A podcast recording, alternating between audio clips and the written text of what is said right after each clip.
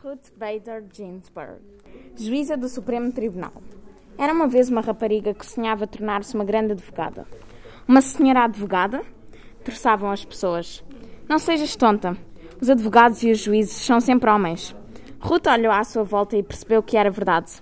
Mas não vejo nenhuma razão por isso não poder mudar. Pensou para consigo. Candidatou-se à Faculdade de Direito da Universidade de Harvard e tornou-se uma das melhores alunas. O seu marido, Marty, também era estudante em Harvard.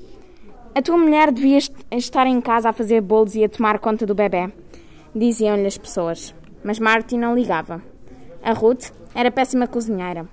Além do mais, ele adorava tomar conta da filha deles e tinha muito orgulho na sua brilhante mulher.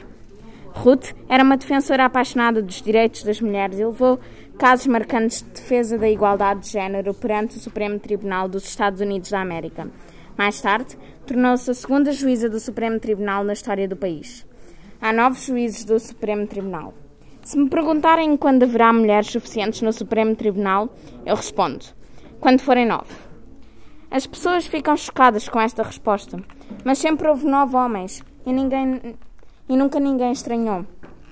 Mesmo na casa dos 80, Ruth faz 20 flexões todos os dias e tornou-se um ícone da moda graças às golas extravagantes que usa no tribunal com a sua be beca de juíza. E a palavra mais, mais importante dela é discordo.